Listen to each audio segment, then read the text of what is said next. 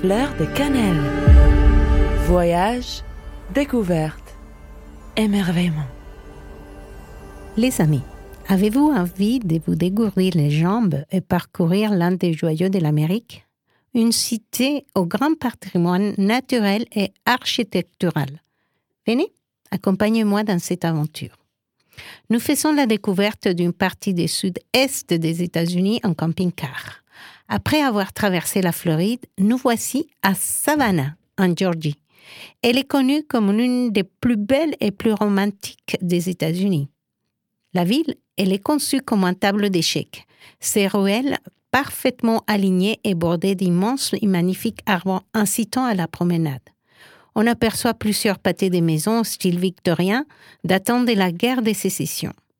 Une maison en particulier attire notre attention on aurait dit que quelqu'un a crocheté de la dentelle tout autour de sa silhouette. Son large escalier est comme une invitation à prendre place dans sa spacieuse terrasse où une chaise à bascule nous attire. Nous nous laissons tenter et prenons place pour faire une photo. Zut Les propriétaires sortent J'imagine tout de suite qu'il va nous chasser et que. Quelle bonne surprise il nous donne la bienvenue, se présente, entame une conversation et enchanté nous propose de prendre la photo. En fait, nous constaterons aussi par la suite que la population est à l'image du climat et de l'environnement, doux, calme, chaleureux et accueillant.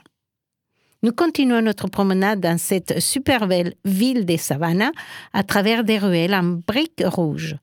Le centre historique est sublime et de squares agrémentés des jardins, des statues, des fontaines et kiosques enrichissent la ville.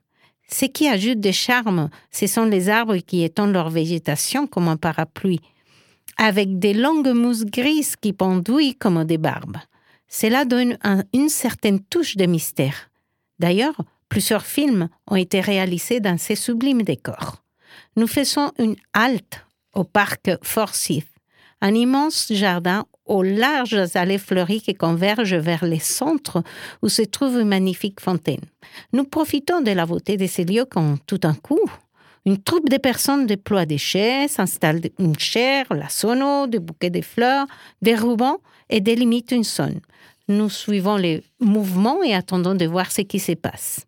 Un groupe tiré à quatre épingles arrive et prend place. Quelques minutes plus tard, nous voyons une jolie jeune fille avancer au bras de son père. C'est la mariée.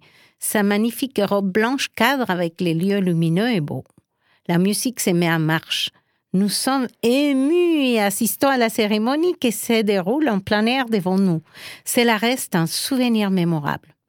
Mais Revenons à nos moutons. Une autre partie de la ville a été construite pour la classe ouvrière. Maisons en briques, vieux entrepôts, aujourd'hui transformés en restaurants, magasins et boutiques. Cela donne une autre ambiance à la ville. Ici, l'industrie est florissante et l'activité du commerce bien développée grâce aussi à son port, un des plus actifs de la côte Est. Voilà, cher ami des fleurs de cannelle, un petit aperçu de cette traditionnelle et charmante ville. L'expression un train peut en cacher un autre lui convient parfaitement, tellement cette ville des Savannah réserve des surprises. Fleur de cannelle. Voyage, découverte, émerveillement.